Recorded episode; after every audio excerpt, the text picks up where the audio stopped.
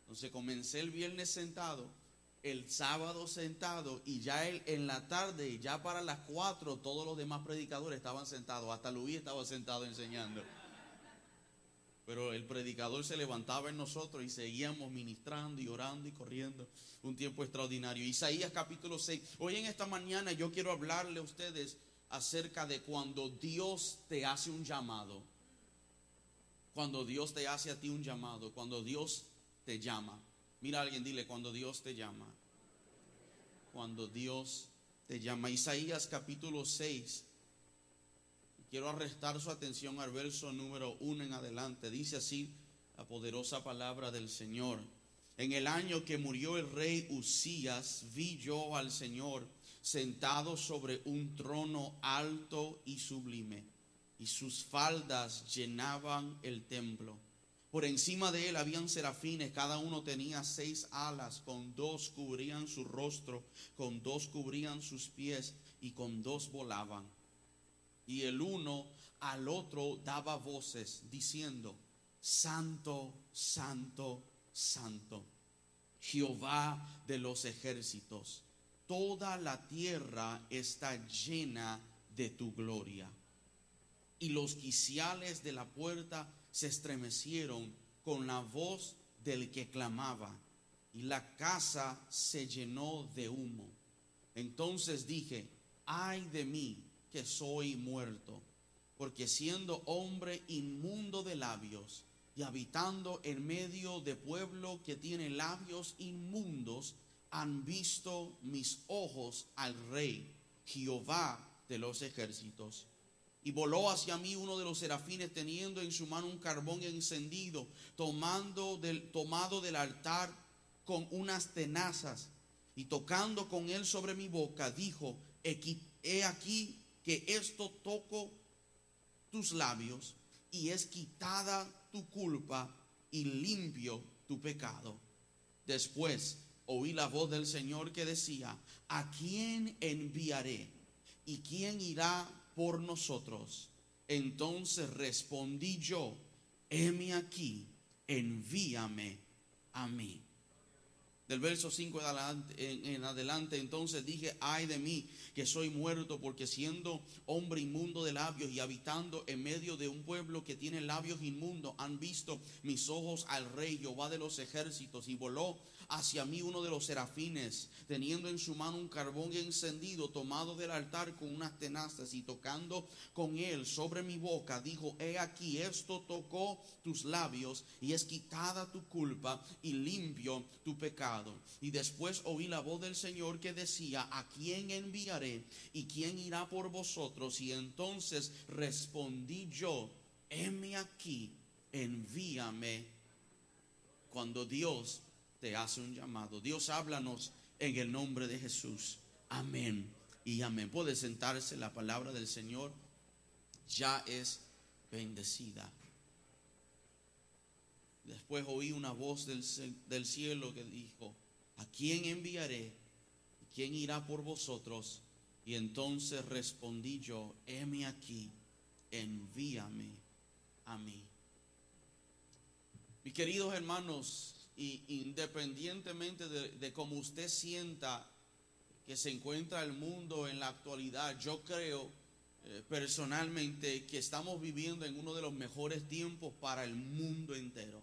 Estamos viviendo en uno de los mejores tiempos. ¿Por qué? Porque estamos viendo cómo va avanzando todas las cosas. Sí, es triste la realidad que también la violencia, el crimen está tomando auge y poder en ciertos lugares, vecindarios, estados y partes del mundo. Pero con todo y eso, e, e, el mundo sigue avanzando en uno de sus mejores momentos. Por ejemplo, un ejemplo perfecto, mira dónde anda la tecnología de este momento.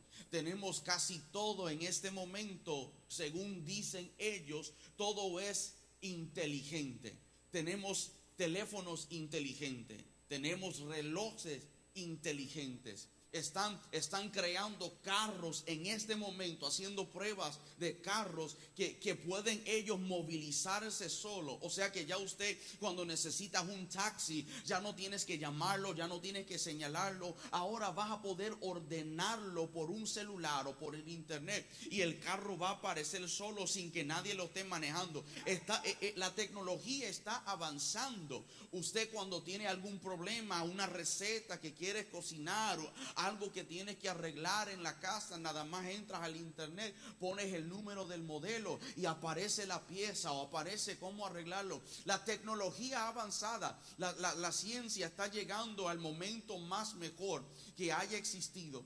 Pero permítame por un momento, si eres tan amable, remontarnos al tiempo del pasado para establecer una plataforma a esta historia. Yo quiero que usted por un momento vaya conmigo al tiempo donde el único medio de comunicación era el telégrafo. ¿Cuántos, cuántos saben del telégrafo?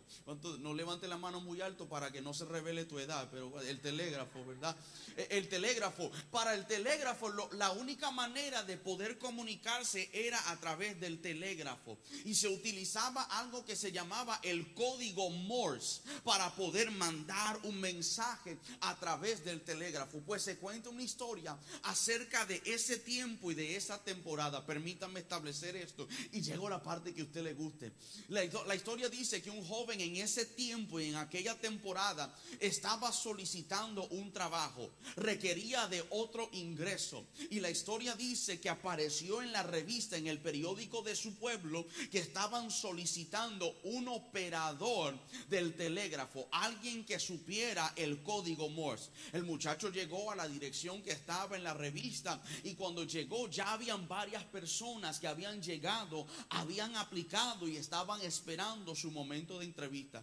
El muchacho como quiera, porque necesitaba este trabajo, dijo, ¿dónde es que tengo que aplicar? Le, dieron el formulario, el muchacho se sentó, comenzó a escribir, a llenar, entregó el formulario y le dijo, ¿y ahora qué hago? la señora del escritorio, la secretaria le dice, pues vas a sentarte con todos esos muchachos y cuando oigas el nombre, va, pasas a, a esta oficina, te daremos la entrevista y te llamaremos para que tengas el trabajo o que no lo vas a tener.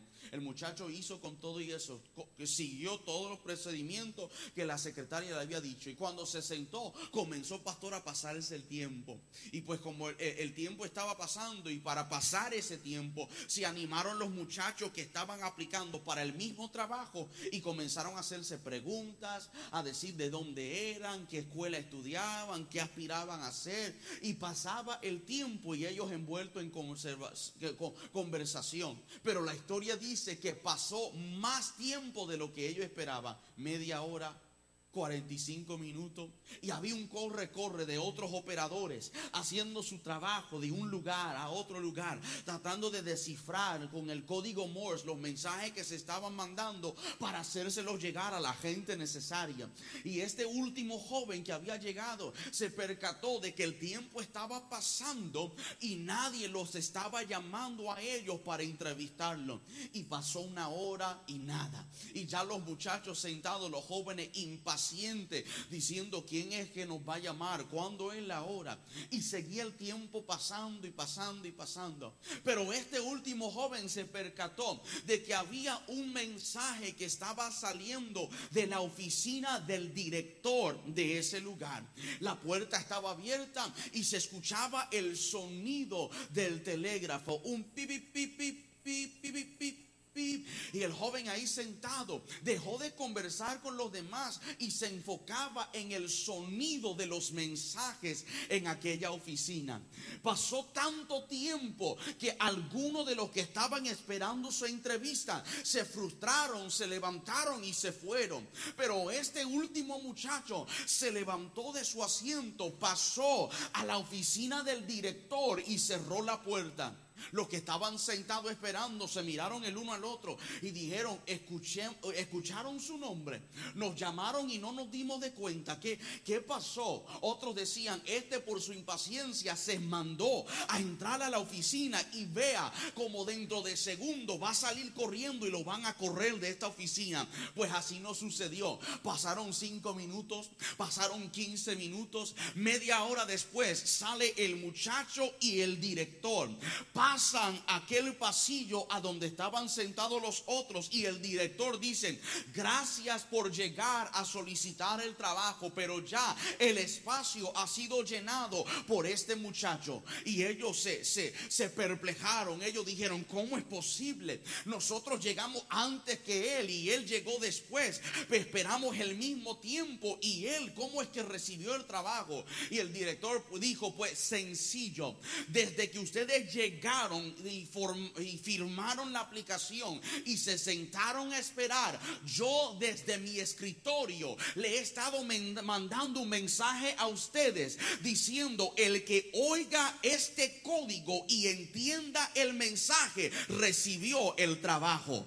Y ustedes estaban allí esperando y yo mandando mensaje. El que oye y entiende tiene el trabajo. Y ustedes esperando y yo también esperando. Y este último por fin escuchó, entendió, descifró y recibió el mensaje. Y por eso ha recibido el trabajo. Pues mi amado hermano, le digo esto para que usted entienda que de la misma manera que este director estaba mandando mensajes a estos solicitantes, el cielo también con su código celestial ha estado mandando mensajes a nosotros, sus hijos y sus hijas diciendo, tengo un trabajo contigo, tengo una vocación contigo, hay algo que necesito que tú hagas y si tú entiendes el mensaje, tienes el trabajo, si entiendes lo que quiero que haga, pues sal y predicar el evangelio, ejerce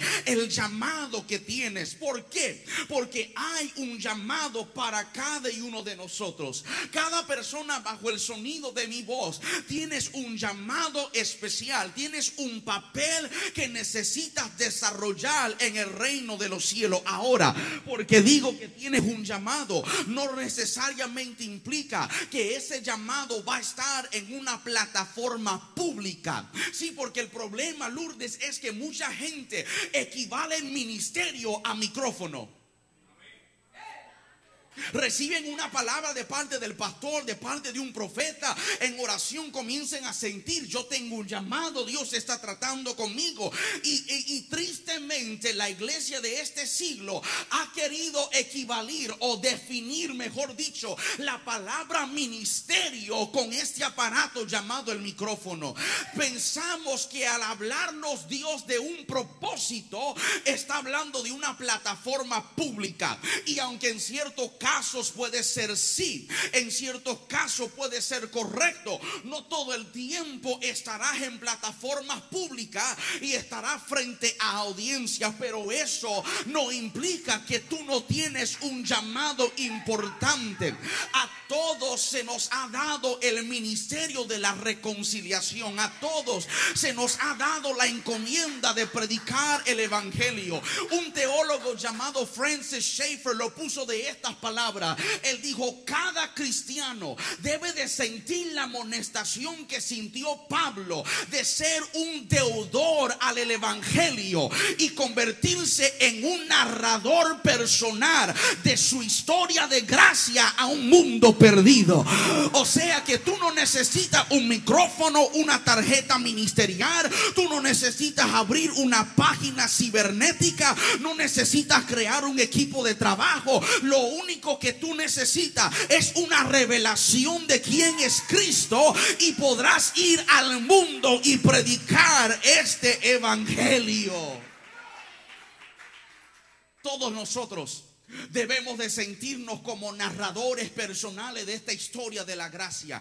Cada uno de nosotros tenemos una perspectiva, un capítulo, una historia que le podemos añadir a esta carta de amor llamado el Evangelio.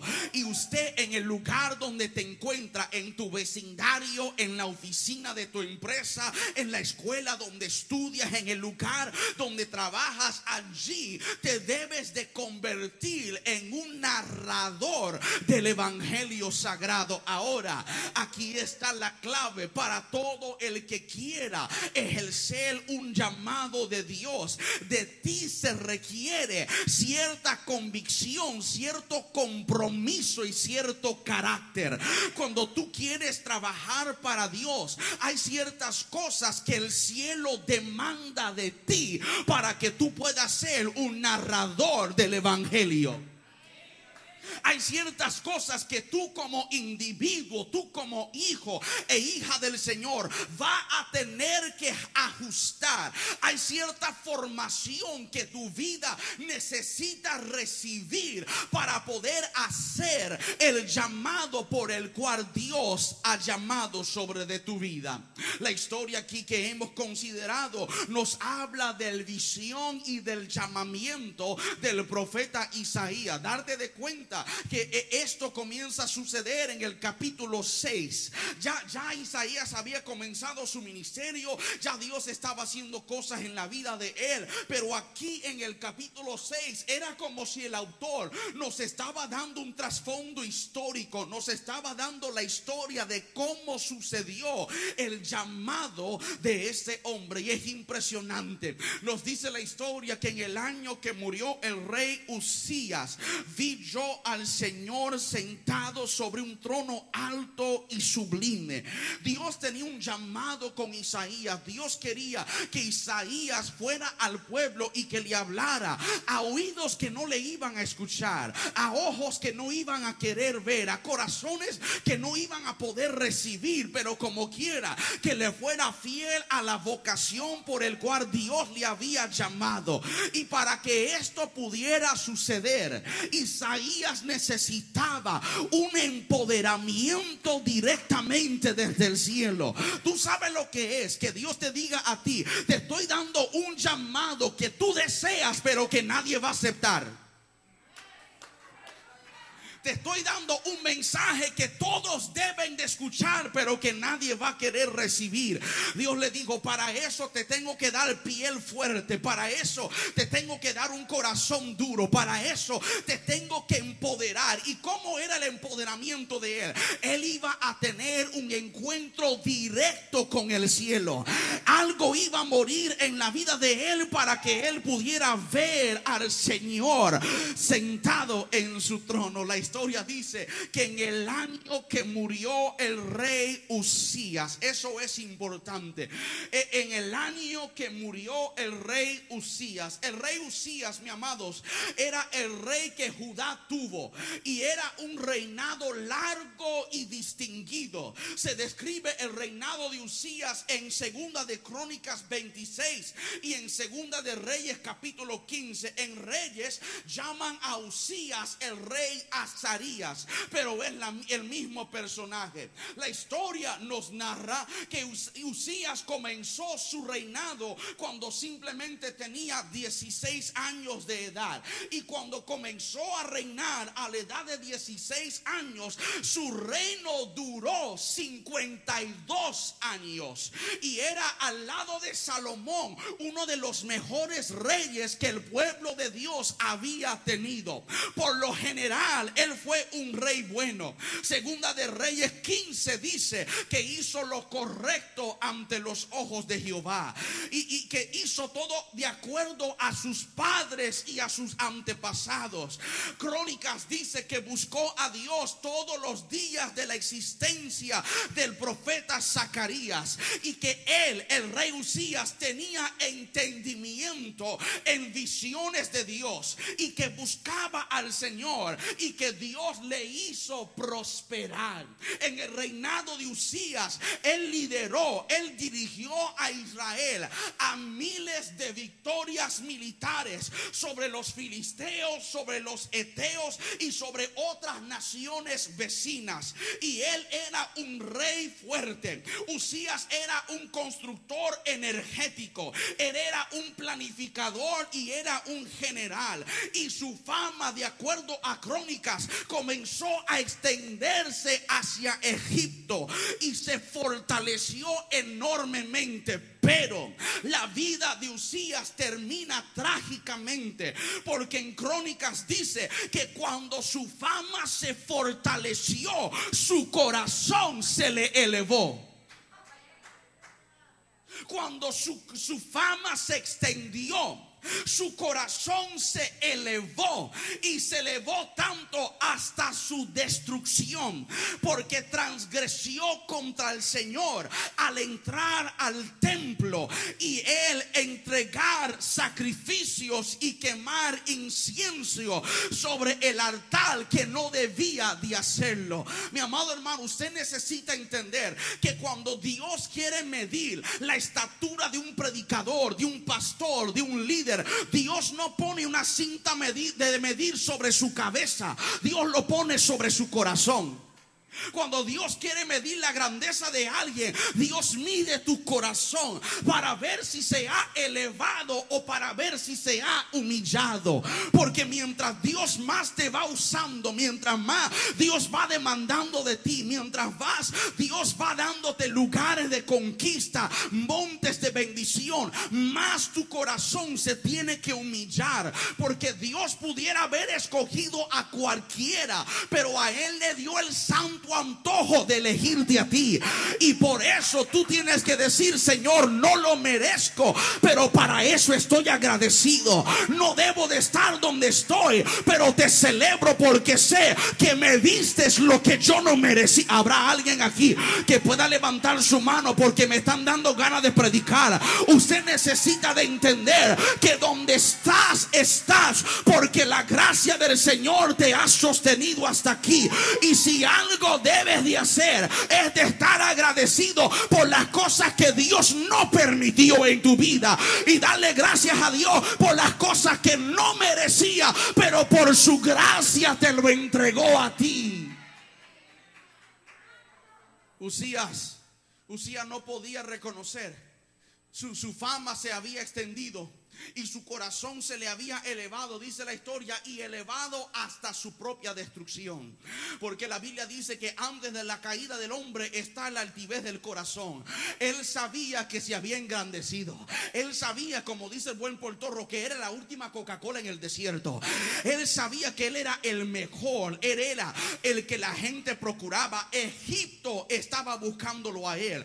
Porque su fama se había extendido, pero comenzó a cruzar a carriles que no, le, no, no eran de él. Comenzó a tratar de hacer cosas que a él no le correspondía. Y entró, dice la historia, al altar y comenzó a sacrificar allí y de quemar incienso. ¿Y qué le sucedió a él? Que a él le cayó una lepra y una lepra que lo aisló y por fin terminó matándolo. Y la historia dice que en ese año que murió el rey Usías, Isaías vio al Señor sentado en el trono. Cuando el personaje altivo en la vida de Isaías murió, vio al Señor enaltecido. Usted no lo escuchó, lo voy a decir una vez más. Cuando en la vida de Isaías el rey altivo murió, él vio al Señor sentado en su trono alto y sublime. Mi amado hermano, usted necesita entender que hay cosas en nuestra vida que se quieren enaltecer. Hay personajes, hay egos en nosotros, hay identidades, hay características y cualidades que en nosotros muchas veces se quieren enaltecer. Nuestra sangre nacional trata de enorgullecerse, pero cuando eso en tu vida muere, cuando tú eres crucificado con Cristo, entonces podrás ver al Señor sentado alto y sublime. Cuando tú comienzas a darle muerte a reyes y reinados en tu corazón, God help me preach. Entonces podrás ver al Rey de Reyes elevado y exaltado. ¿No es impresionante que en el año que murió Usías, Isaías ve al Señor? Vea, vea, véalo. Muere algo y se revela algo. Lo, lo, digo otra vez. Muere algo y al mismo tiempo se revela algo. All right? Una vez más, este lado está conmigo, este lado del medio me está asustando, pero yo sigo predicando como quiera. E, e, en el año que murió Usías los ojos de Isaías fueron abiertos. Ok, déjame decírtelo de esta manera. La única manera en que algo nuevo pueda nacer, la única manera en que algo fresco se puede revelar, la única manera en que puedas ver algo nuevo de Dios es que algo en tu vida tiene que morir. Alguien diga, tiene que morir. No, no, usted no lo dijo, dígalo con ganas, con Pepa, con Guille. Algo tiene que morir. Por eso la historia del nacimiento de Benjamín, pastora, es fascinante. Porque la historia dice en Génesis 35 que cuando Benjamín nace, cuando él nace, su nacimiento causa la muerte de su madre Raquel el nacimiento de Benjamín causa la muerte de Raquel. Y antes de ella morir, le pone el nombre Benoní, una maldición. Lo llama el hijo de su tristeza, hijo de mi aflicción. Pero cuando su padre oye esto, le cambia el nombre a Benjamín, que quiere decir mi mano derecha o un hijo apreciado. Ok, nótese esto, que Benjamín nació, pero Raquel murió. En otras palabras, el nacimiento de Benjamín costó un precio muy alto, la muerte de su madre. ¿Por qué? Porque la idea es esta, el principio es esto. Para que nazca un Benjamín, se tiene que morir un Raquel. Right. Te lo digo de esta manera. Para que puedas recibir una bendición esperada, tiene que morir una bendición expirada. All right, lo voy a decir otra vez. Para que puedas recibir una revelación esperada, se tiene que enterrar una bendición expirada. ¿Por qué? Porque las bendiciones que Dios nos da, la manifestación que Dios nos da, eventualmente cumplen su ciclo y mueren. Y por, por más dorado que haya sido el impacto de ese ciclo, de esa experiencia, de esa bendición en tu vida, tienes que estar dispuesto a dejarla que muera. Ah, ok. ¿Por qué? Porque cuando Dios se dispone a darte una bendición nueva, cuando Dios desea que una bendición expirada se vaya de tu vida, es porque cumplió su ciclo y viene algo más grande sobre de tu vida. Sin embargo, para muchos de nosotros eso no es muy aceptado, no es bien recogida. ¿Por qué? Porque nosotros presentamos resistencia cuando bendiciones expiradas ya no están funcionando. Y queremos ignorar la muerte de esa temporada y tratar de retener algo que Dios está tratando de despedir. Yo estoy predicando mejor que usted adorando, pero yo mismo me motivo. Sigue predicando, siervo, sigue predicando. Hay, hay, veces, hay veces en nuestra vida que nosotros nos aferramos, pastora, a experiencias que ya han muerto. Nos aferramos a gente que ya su temporada se le acabó. Nos aferramos a liderazgos, a, palabras, a bendiciones, a experiencia. Decimos cosas como yo me acuerdo. Y Dios dice, eso es bueno, acordar, honrar. Pero es necesario que muera eso para que algo nuevo pueda empezar, para que venga los tiempos postreros, para que venga la bendición de mañana. Te lo digo como lo dijo Jesús. Jesús dijo, de cierto os digo que el grano de trigo no cae a la tierra y muere y queda solo, porque cuando muere es cuando comienza a dar mucho fruto. Mi amado hermano, dile al que está a tu lado, es más, dale un codazo y dile, deja que muera, deja que muera, porque cuando muere, va a comenzar a ver el fruto. Cuando esa experiencia muere, va a comenzar a ver el fruto. Cuando esa temporada se acabe, vas a comenzar a ver fruto. Y en el año que murió el rey Usía, pilló al Señor sentado en su trono alto. Es que tiene que morir. Tiene que morir. Hay cosas que en tu corazón lo tienes que enterrar hoy. Y es hoy. Hay cosas en ti que tienen que ya olvidarte tú de ella. ¿Sabes lo loco que te parece persiguiendo gente que Dios está tratando de despedir de tu vida?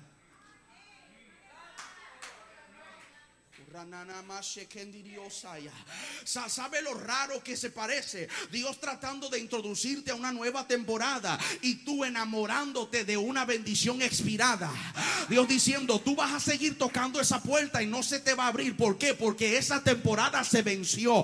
Esa temporada se expiró y es tiempo de entrar en una nueva temporada, un nuevo vocabulario, un nuevo mover, una nueva manifestación, una fresca visitación. Si te quieres quedar tú con la gente muerta y experiencias muertas, pues quédate tú. Pero yo quiero ver al Señor sentado alto y sublime. Yo quiero ver experiencias de gloria donde serafines llenan el lugar y su chequina nos inunde de su presencia. Aleluya. I feel you in the room, Lord. Y, él dijo, en el año que murió el rey Usía. Ahora, e, e, esto yo, le aseguro que esto le quebró el corazón a Isaías.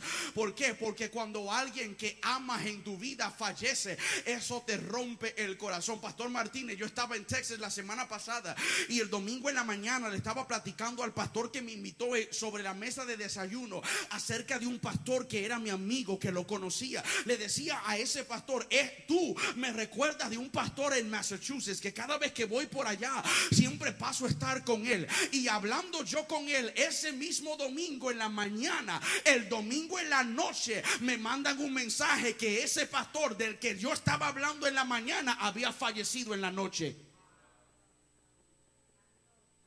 Y eso me rompió el corazón. Es más, el viernes regresando del servicio de, la iglesia de Concepción, le decía a mi esposa, estoy mirando ahora mismo los videos de su entierro. Ahora mismo en las navidades íbamos a pasar tiempo con nuestra familia en Massachusetts. Y yo quedaba de estar en la iglesia de él ese domingo. Y ahora ese hombre ha fallecido. Pero ¿sabe lo que sucedió, Lourdes? Que ese viernes en la mañana lo enterraron. Y el viernes en la noche ungieron a su hijo como el nuevo pastor. ¿Por qué? Porque cuando algo muere, algo nuevo nace. Cuando una temporada se acaba, una nueva temporada se empieza. Si sí, yo sé que te duele el corazón, sé que la traición te hirió, sé que la muerte te dañó, sé que esas cosas te traumatizaron el corazón. Sí, la experiencia te duele, pero si tú te atreves a creerle al Señor, lo que viene para tu vida no podrá compararse con el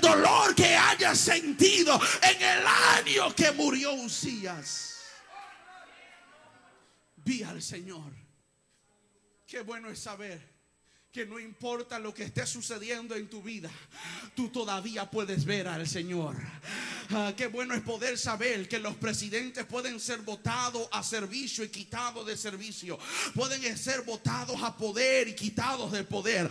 Pero ese rey no necesita la votación. A ese rey no hay un gabinete que lo mueve. Cuando todo se termine, el salmista dijo, Jehová preside en el diluvio y se sienta como rey para siempre. El presidente Trump, que Dios le ayude, puede correr otra vez o puede que lo saquen, pero a ese rey no hay quien pueda correr contra él. No hay quien pueda sacarlo de ese lugar. ¿Por qué? Porque él está sentado en su trono. y sus faldas llenaban el templo. Sus faldas llenaban el templo. Usted necesita entender ese detalle. Sus faldas llenaban el templo. No, no era simplemente una ilustración de su gloria. No, no, no, no. E, e, e, eso de que sus faldas llenaban el templo, eso expresaba el legado de victoria que tenía nuestro rey. ¿Por qué? Porque los tiempos históricos, los tiempos de la Biblia, cuando dos naciones salían a pelear, la nación, pastor, que vencía, la nación que conquistaba a su enemigo, lo que hacían es que ellos le agarraban de la túnica del rey vencido una parte, le quitaban una parte de su falda, de su túnica real y lo cosían a la falda o la túnica real del rey que había vencido. Y se, se describía, se narraba el legado conquistador de ese rey con todas las túnicas que estaban amarrados a su túnica real. Y esta historia dice que la falda del rey de los cielos llenaba todo el templo. O sea, que enemigos se habían levantado contra ese rey, pero él los había vencido. Adversarios se habían enfrentado contra él, pero él no conoce derrota. Él no sabe lo que es perder. Él no sabe lo que es fracasar. Está sentado alto y sublime en el año que murió el rey Usías. Isaías estaba solo. En el momento ya no había un rey que estuviera con él. Algo sucede contigo, líder, pastor, ministro, director de, de ministerio. Algo te sucede cuando Dios te encuentra a ti a solas. Algo pasa contigo cuando tú y Dios se encuentran a solas. Es imposible que tú digas que has tenido un encuentro con Dios a solas y que tu vida sigue siendo la misma. Es imposible que tú digas que has tenido un encuentro con el Señor y que algo no suceda contigo. Mira cada hombre y mujer en la Biblia que tuvieron un encuentro con el Señor. Desde el momento en que la grandeza de Dios se les reveló a ellos, vino sobre de ellos el temor de Jehová. Vino sobre de ellos el temor, el respeto, la reverencia a Dios. El profeta Isaías cuando vio esta gran visión, que dijo él, ay de mí que soy un pecador. Cuando Cristo revelaba su grandeza y su deidad en medio de tormenta, en barca, frente a endemoniado. Sus discípulos decían, apártate de nosotros, que nosotros no merecemos esta revelación. Cuando a alguien Dios se le revelaba a ellos, reconocían inmediatamente lo pecaminoso, lo pecador, lo, lo vil que eran ellos. Rápidamente se tiraban a sus pies y decían, yo no merezco nada de esto. Es imposible que tú digas que has tenido un encuentro con el Señor y que a la voz de su cascada tu corazón no se desmaye, que tu cuerpo no se postre, que tu boca no se abra y que le digas soy inmerecedor de esto. Isaías estaba solas. Hombre y mujer, Dios necesita encontrarte a solas. No sé con quién yo estoy hablando, pero sé que hay alguien aquí en este lugar que necesita escuchar eso. Dios está llamándote a un tiempo a solas. En esta nueva temporada de tu vida, en este nuevo año que va entrando, Dios está llamando mucho de nosotros a que regresemos a ese lugar a solas, a que volvamos a, a sacar un tiempo para estar con Él. Algo sucede cuando estás a solas con el Señor. Isaías estaba solas con el Señor y se reveló el rey de reyes alto y sublime.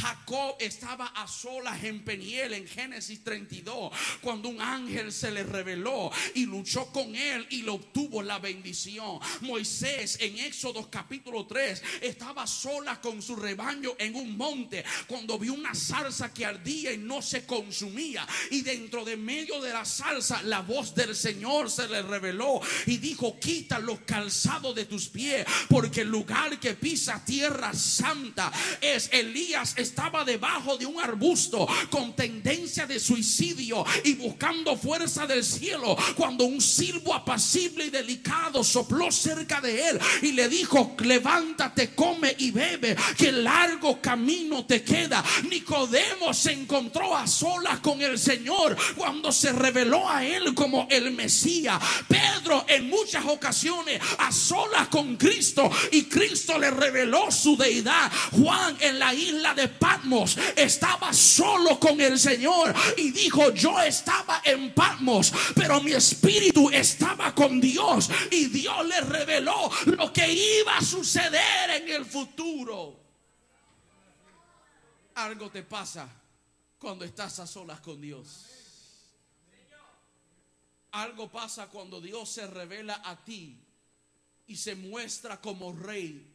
Algo se pasa cuando Dios se revela a ti como el gran yo soy algo pasa contigo. Hay una consagración inmediata cuando Dios se revela a ti. Mira, mira la revelación de Dios a Moisés. Podamos, podemos por un momento saltar a esa historia y regresar a Isaías. Mira lo que le sucede a Moisés. Moisés en ese monte con su rebaño y ve esta salsa que la historia dice, la salsa ardía pero no se consumía. No, no fue que solamente Moisés vio la salsa ardiendo, porque eso era una normalidad. El desierto es caluroso, el sol es muy fuerte y cualquier vegetación, arbusto que vieran en el desierto se encendían por normalidad. Lo fuera de lo común era que esta salsa estaba ardiendo, pero no se estaba muriendo. Esa salsa estaba ardiendo, pero el fuego no lo estaba consumiendo. Y ese y ese esa ilustración, e, esa visión sacó el niño del hombre y él dijo, yo tengo que ver lo que hay allí. Yo tengo mi curiosidad, me dice, va a investigar y cuando se acerca Dios dentro de medio de la salsa le habla a él y le dice, quita los calzados de tus pies porque el lugar que pisa tierra santa es. ¿Por qué? Porque cuando Dios te llama, de eso estamos hablando. Cuando Dios te llama, el llamamiento de Moisés y el llamamiento de, Isaías nos enseña que cuando Dios te llama al ministerio, algún propósito, algún trabajo, algún proyecto, cuando Dios hace un llamado sobre de ti, hay demandas. Cuando Dios hace un llamado sobre de tu vida, sobre de ti, inmediatamente aparecen las demandas del cielo. Mira lo que le sucedió a él. Le sucedió a Moisés esto que cuando se, se, acercó a aquella zarza, las demandas del llamado comenzó a pedir de él que se santificara. La demanda de su llamado era que se consagrara. Si quieres acercarte a este fuego eterno, vas a tener que santificarte. Le dijo Dios a Isaías, si quieres ir a predicar este mensaje y esta palabra, te tienes que santificar. Esa ley tiene que ser santificado por aquel carbón que vino desde el cielo. ¿Por qué? Porque cuando Dios te llama, hay demanda sobre de tu vida. No puedes conversar con la gente que antes conversaba. No puedes usar el mismo vocabulario que normalmente, normalmente usaba. No te puedes asociar con la gente que normalmente hay sacrificios que el liderazgo demanda de ti. Hay cosas que tienes que soltar. Hay demandas que vienen sobre de ti cuando Dios te llama. Tú no, tú no puedes decir, Señor, úsame y que el Señor te use tal y como eres. Sí, el Señor es misericordioso, sí, en su gracia Él seguirá usándote como eres. Usó una ramera, usó una mula, usó una vara. Dios puede usarte como eres, porque, pero no quiere que, que quedes como tú eres. Él necesita que en el proceso del desarrollo de tu llamado, que te consagres, que te santifiques, que hagas un pacto con Él. Le dijo, quita la sandalia de tus pies. Eso era señal de pacto. En el tiempo de la Biblia no podían firmar documentos, no podían firmar un documento de pacto. Lo que ellos hacían para pactar era que se saludaban de mano o se cambiaban de sandalias. Yo te daba el mío y tú me dabas el tuyo y allí entrábamos en pacto. Dios le estaba diciendo Moisés, quita esa sandalia y ponte los pies que yo tengo. Yo quiero que te consagre, que te santifique, pero para que eso acontezca, tienes que quitar esas sandalias que han pisado un desierto de esclavitud. Esa sandalia que te ha dicho que eres pobre, que tú no puedes ser nadie y que comiences a caminar bajo el llamado que tengo con tu vida. Hay demandas, hay sacrificios.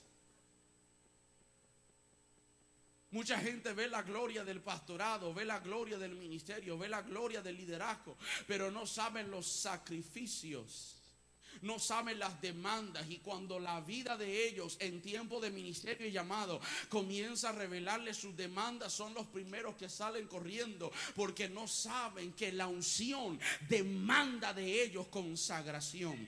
La unción y el llamado demanda de ti que te santifiques, que te separes, que sacrifiques de tu tiempo, de tu recurso, de tu energía, de tu familia y que te santifiques con el Señor porque tú no puedes dar lo que tú no tienes. Tú no puedes impartir lo que no has recibido.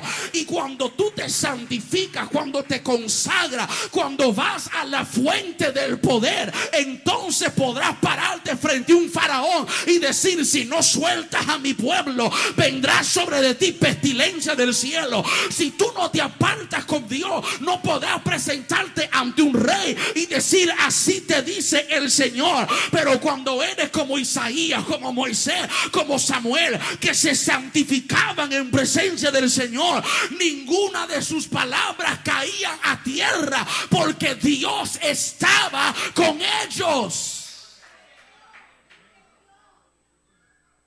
Hay demandas. Hay demandas. Alguien diga, hay demandas. Dios demanda de ti un poquito más. Dios demanda de ti que te santifiques un poco más. Dios demanda de ti. Tú no hiciste un pacto con tu iglesia nada más. Tú hiciste un pacto con el cielo y eso demanda de ti una consagración. Pero ¿sabe qué más? ¿Sabe qué más nos enseña? ¿Sabe lo que nos enseña el llamado de Moisés y el llamado de Isaías? Nos enseña que cuando Dios te llama no es simplemente demanda cuando Dios te llama, tus defectos son más evidentes. Cuando Dios te llama, cuando Dios te llama, lo primero que pasa es que el llamado de Dios demanda sobre de ti. Pero cuando llega el llamado de Dios, tus defectos son más evidentes. ¿Usted no me lo cree?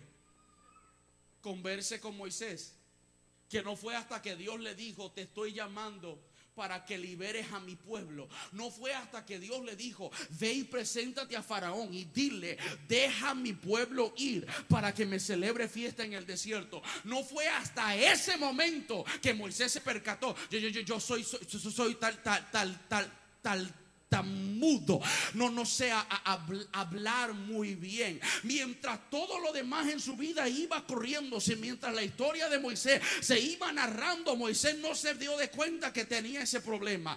Isaías no se dio de cuenta que sus labios eran labios de pecador, hasta que Dios le dijo, tengo un llamado contigo. Moisés no sabía que tenía un defecto hasta que el Señor le habló de su no, no te has dado de cuenta, o soy yo el único que me doy de cuenta cada vez que me invitan a predicar, cada vez que me subo a una plataforma, yo me doy de cuenta de las deficiencias que tengo como hombre de Dios. ¿Por qué? Porque frente a Dios yo soy un pecador. Frente a Dios yo soy nadie. Hebreo dice que ante la presencia del Señor quedamos desnudos al descubierto. No hay nada que le puedas esconder al Señor. Dios sabe quién tú eres. Y cuando Él te llama, tus defectos son evidentes. Dios, no tengo la preparación para esto.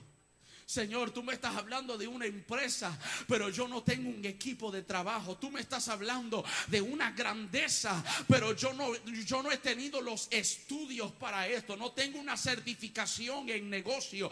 Tú me estás hablando de un ministerio, pero no he ido al seminario, no he ido al instituto. Dios, tú, tú me estás hablando de una familia, pero yo no conocí a mi padre y vengo de una familia disfuncional. Dios, tú me estás hablando de riqueza, pero tengo una de pobreza. Yo, yo no sé, Señor, el llamado está sobre de mí, eso lo sé, pero yo sé los defectos que tengo.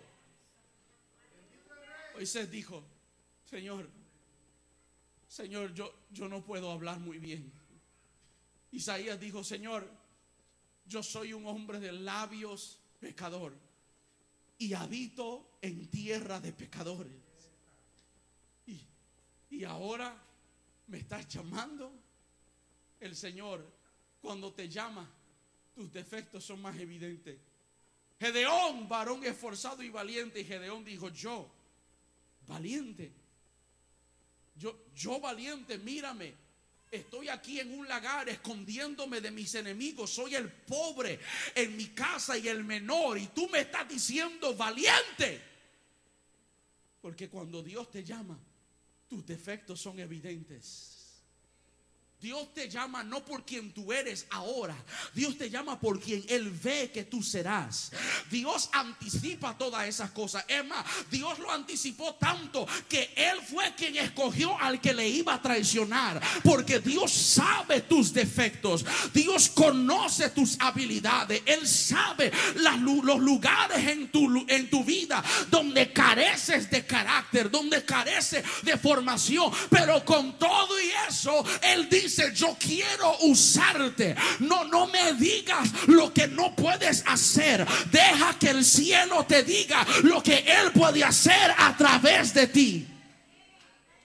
Eso fue bueno, lo voy a decir otra vez. No, no le digas al Señor lo que no tienes la capacidad para hacer. Deja que el cielo te diga lo que Él puede hacer a través de ti. Porque en tus ojos no tienes la capacidad, no tienes el grupo, no tienes la preparación. Pero cuando te pones en las manos de Él, Él puede usarte para tu gloria. En las manos de Moisés era un pedazo de madera, pero en las manos de Dios era una herramienta para abrir el mar en seco. En las manos de David era una piedra, pero en las manos del Señor era una arma para tumbar un gigante. No es lo que tienes en tu mano, es en mano de quien colocas lo que tienes. Dios puede usar tus talentos y tus habilidades. Dios puede usar tus dones y tu conocimiento. Él es un experto en eso, pero también Él se especializa en usando tus defectos, tus fracasos, tus males momentos, tus pesadillas, porque sabemos que a los que aman a Dios, todas las cosas les alguien levante la mano porque me están dando ganas de predicar. A Dios le interesa tus defectos. Él dice, ven a mí que los haré pescadores de hombres. Todo, todo yo lo puedo en Cristo que me fortalece. No, no le digas al Señor lo que no puedes hacer. No, el Señor sabe tus defectos. ¿Tú crees que el Señor no sabía que, que Isaías venía de un pueblo pecador? ¿Tú crees que Dios no sabía que Abraham venía de un padre que creía en muchos dioses cuando lo llamó a seguir el Dios verdadero. ¿Tú, crees que Dios no sabía? ¿Tú crees que Dios no sabía que Saúl iba a ser el primer rey y que lo iba... ¿Tú crees que Dios no sabía que te ibas a divorciar? ¿Tú crees que Dios no sabía que ibas a ser afectado por esa enfermedad? Dios lo sabe. Y el plan de Dios no se pone en pausa por algo que a ti se sucede. Déjame decírtelo de esta manera. Eh, no, no, no le pongas un periodo a donde Dios nada más le puso una coma. No le digas al Señor, Señor, hasta aquí llegó el final de mi historia. Cuando Dios dice, no, nada más está empezando este nuevo capítulo para ti. La Biblia es clara, dice todo. Tú lo puedes en Cristo que te fortalece Jesús en su sacrificio de la cruz. Te empoderó a hacer en tu normalidad lo que no podías hacer. Dios por la fuerza de su sacrificio te empodera para que utilices tu vida aún con tus defectos y deficiencias. Ok, me parece que usted necesita más ejemplos bíblicos. Así que abroches el cinturón, que me queda un minuto más. Dios usó a Noé y Noé era un borracho. Abraham era demasiado viejo. Isaac era un soñador. Jacob era un mentiroso. Lea era fea. José fue abusado. Moisés no podía hablar. Gedeón tenía miedo. Samson tenía el pelo largo y era mujeriego. Raab era prostituta. Jeremías y Timoteo eran de demasiado jóvenes. David tuvo una aventura amorosa y era un asesino. Elías tenía tendencia de suicidio. Isaías predicaba desnudo. Jonás huyó del Señor. Noemí era una viuda. Job se declaró en quiebra. Juan el Bautista comía insectos. Pedro negaba a Cristo y maldecía. Los discípulos se dormían mientras oraba. Marta se preocupaba por todo. María estaba poseída por un demonio. La mujer samaritana fue divorciado. Saqueo era pequeño. Pablo era religioso. Timoteo tenía una úlcera. Lázaro estaba muerto. Mas sin embargo Dios los usó a todos.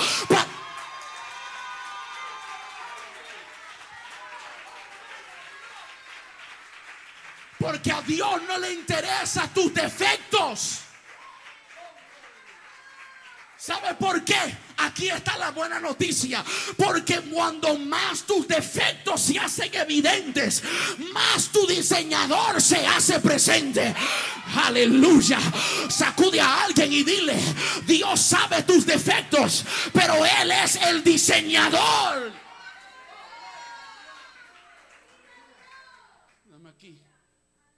Dios conoce tus defectos, pero el diseñador el diseñador se hace evidente. Te lo pruebo por la historia. Quédese así de pie, se puede sentar como usted quiera. Ya yo no soy responsable de lo que aquí pasa. Porque Dios le dijo a Moisés, oh, oh que eres tartamudo. No soy yo el que lo cierro los ojos a los ciegos. No soy yo el que hago a los sordos oír y a los mudos hablar. No soy yo quien diseñó la boca para hablar. Y tú me dices a mí que tú no puedes hablar. Mira lo que le dice.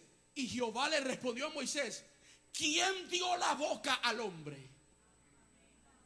¿O quién es el que hizo al mundo y al sordo, al que ve y al que es ciego? No soy yo Jehová, tu boca. Ahora pues, ve y yo estaré con tu boca. ¿Cuál es el defecto tuyo? Tu boca. Pues yo voy a estar con tu defecto. Yo voy a estar con tu decadencia. Yo voy a estar en... Qué bueno es saber que Dios no se queda afuera cuando cometes un fracaso, cuando tienes una pérdida, cuando tienes un defecto. Dios dice, no, yo me meto en el lugar de tu defecto. Yo me meto en el lugar de tu debilidad. Él dice, bástate de mi gracia, porque mi poder se perfecciona en la debilidad, en el defecto, allí estoy yo contigo. Isaías, tú quieres ir a predicar, quieres ir en pos de mí, comunicar este mensaje. Tus labios necesitan ser santificados. Tus labios han habitado por mucho tiempo en tierra inmunda. Pero ven acá, que tengo un carbón encendido para esos labios. Dios sabe, Dios conoce. Y con todo y eso, a Dios le dio el anto. ¿Tú crees que Dios no sabía que Carlos le iba a fallar? ¿Tú crees que Dios no sabía que tú ibas a cometer ese error? Que la vida y sus vicisitudes iban a suceder como sucedieron y ibas a llegar al lugar donde tú crees que Dios no sabe. Mi embrión vieron tus ojos. Y todas las cosas antes de que existieran lo habías escrito en el libro. Pero si te atreves a confiar en, en aquel que te llamó, dice, no te dejaré ni te desampararé. Siempre te sustentaré con la diestra de mi justicia. Joven fui y envejecido. Y una cosa he notado, que no he visto justo desamparado, ni su descendencia que mendigue por pan. Cuando pases por los ríos, yo estaré contigo. Y cuando pases por el fuego, allí yo estaré. No te quemará ni la llama arderá en ti. Dios, Dios tiene un llamado. Dios ha estado llamándote. Y conoce quién eres. Sabe lo que puedes y no puedes hacer. Pero con todo y eso, Él te dice, atrévete a hacerlo. Atrévete a confiar. Atrévete a someterte a la formación, al mordiamiento que tengo. Y tú verás al rey sentado alto y sublime. Verás el Señor allí en la tierra de los vivientes. Levanta tus manos, cierra tus ojos, Dios. Hemos hablado tu palabra. Palabra viva y eficaz. Más penetrante que cualquier espada de dos filos que corta, que penetra, que parte, que discierne. Tu palabra que no puede volver atrás vacía, sino que hace el efecto por la cual es enviada. Señor, aquí estamos nosotros, hambrientos y necesitados, débiles pero enamorados, convencidos que el que comenzó en nosotros la buena obra la perfeccionará hasta el día de Jesucristo.